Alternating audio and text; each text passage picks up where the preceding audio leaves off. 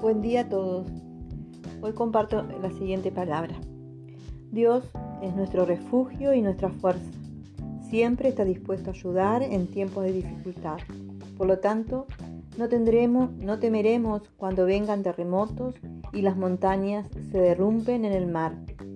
Este es un salmo de confianza, porque en medio de los problemas y dificultades anima a no dejarnos dominar por el temor, sino refugiarte en Dios y recibir las fuerzas para superarlo. Frente a una enfermedad, problemas económicos, crisis familiar, pérdidas de Dios, siempre Dios está. Está dispuesto a ayudarnos. Elevemos una oración al Padre Dios diciendo, gracias por estas promesas. Por ella me acerco a ti creyendo que eres mi refugio y mi fortaleza. Dame fuerzas para afrontar y superar este tiempo. Te lo pido en nombre de, de Jesús.